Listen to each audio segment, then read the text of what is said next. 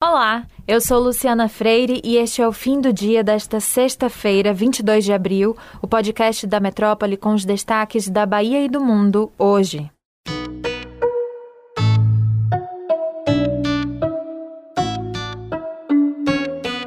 Essa sexta foi mais um dia de chuva em Salvador. A cidade amanheceu com chuva intensa nos bairros da Pituba e Rio Vermelho, que provocou alagamentos em várias ruas nessas localidades. Mais tarde, a chuva deu uma trégua e a água escoou.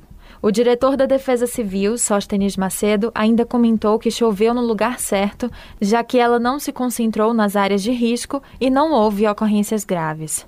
A previsão para o fim de semana também é de chuva e céu nublado em quase todo o estado.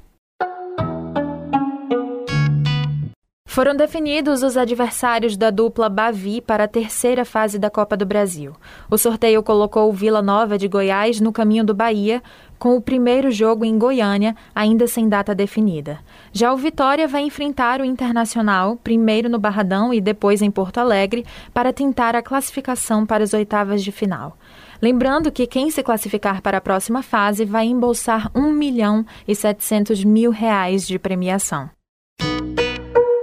No final da manhã, o prefeito Bruno Reis divulgou o calendário de retorno das aulas e esse foi o assunto mais comentado em Salvador hoje.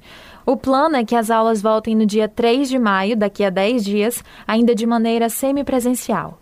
Uma semana antes, até o dia 30 de abril, vai haver um período de visitação e acolhimento nas escolas. Mas o retorno não é tão certo como parece. O Sindicato dos Professores de Escolas Particulares da Bahia fala em greve como uma das formas de enfrentar a determinação. Durante o anúncio, Bruno Reis também disse que os professores são os únicos servidores públicos que não estão trabalhando no momento. A fala não agradou o presidente do Sindicato dos Professores da Bahia, Rui Oliveira, que pediu retratação do prefeito.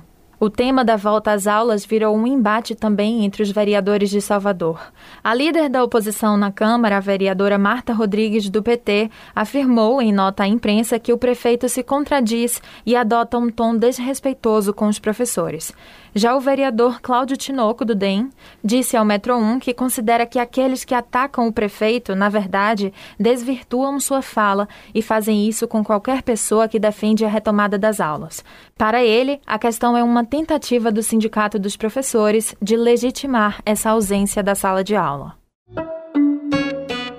Entre todas as instituições de ensino superior do Estado, a Universidade Federal do Sul da Bahia, a UFSB, foi a única a alcançar a nota máxima no Índice Geral de Cursos do MEC, que é de 5 pontos. O dado foi divulgado pelo INEP hoje, junto com o Ministério da Educação. Esse é um dado referente ao ano de 2019 e incluiu 108 instituições.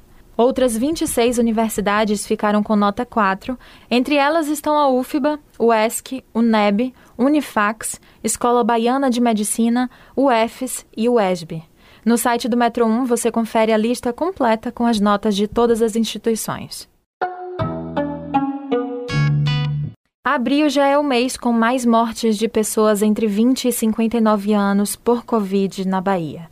De acordo com dados informados pela CESAB, mais de um terço das mortes causadas pelo coronavírus na Bahia foram entre jovens e adultos dessa faixa etária.